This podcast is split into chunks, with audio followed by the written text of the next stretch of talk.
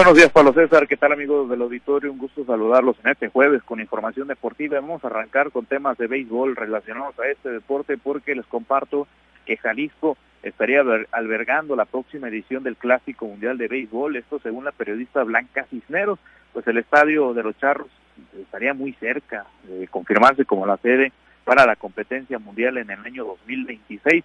En caso, en caso de que dicha información pues sea anunciada próximamente de manera oficial, esta sería la segunda ocasión en la que el Estadio Panamericano albergue el Clásico Mundial de Béisbol, esto tras hacerlo en la edición 2017, cuando en aquella ocasión recibió las elecciones de México, Venezuela, Italia, Puerto Rico, y pues ellas estuvieron jugando ahí en la casa de los Charros de Jalisco en aquella primera ronda del torneo.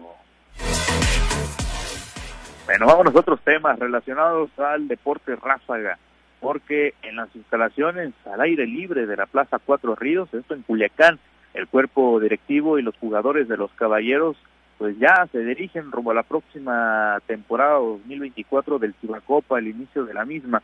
En este evento que pues, se realizó el día de ayer por la noche, pues estuvieron acompañados de un buen espectáculo, sobre todo con la interacción de música y luces, esto para embellecer dicha noche se hicieron presentes cada uno de los integrantes que formarán parte del club durante, la próxima campaña, desde el cuerpo técnico hasta los jugadores, a la vez que pues también estuvieron modelando sus atuendos oficiales con los que jugarán los compromisos del próximo torneo. Por cierto, amigos del auditorio, los caballeros se estrenarán el viernes primero de marzo al recibir a los venados de Mazatlán en la cancha del Polideportivo Juanes en Millán. Vamos a otros temas relacionados al fútbol mexicano. Se disputó dos compromisos pendientes de la jornada número 9 de este torneo Clausura 2024 y los Cholos de Tijuana dejaron ir su primer triunfo en este torneo luego de empatar a un gol frente al Monterrey en la cancha del Estadio Caliente por allá en la frontera. Los Rayados igualaron el compromiso al minuto 84 con un gol de Sergio Canales y de esa manera le arruinaron la fiesta al equipo de Miguel Herrera. En más resultados del día de ayer, los Tigres le pegaron 1 por 0 al FC Juárez.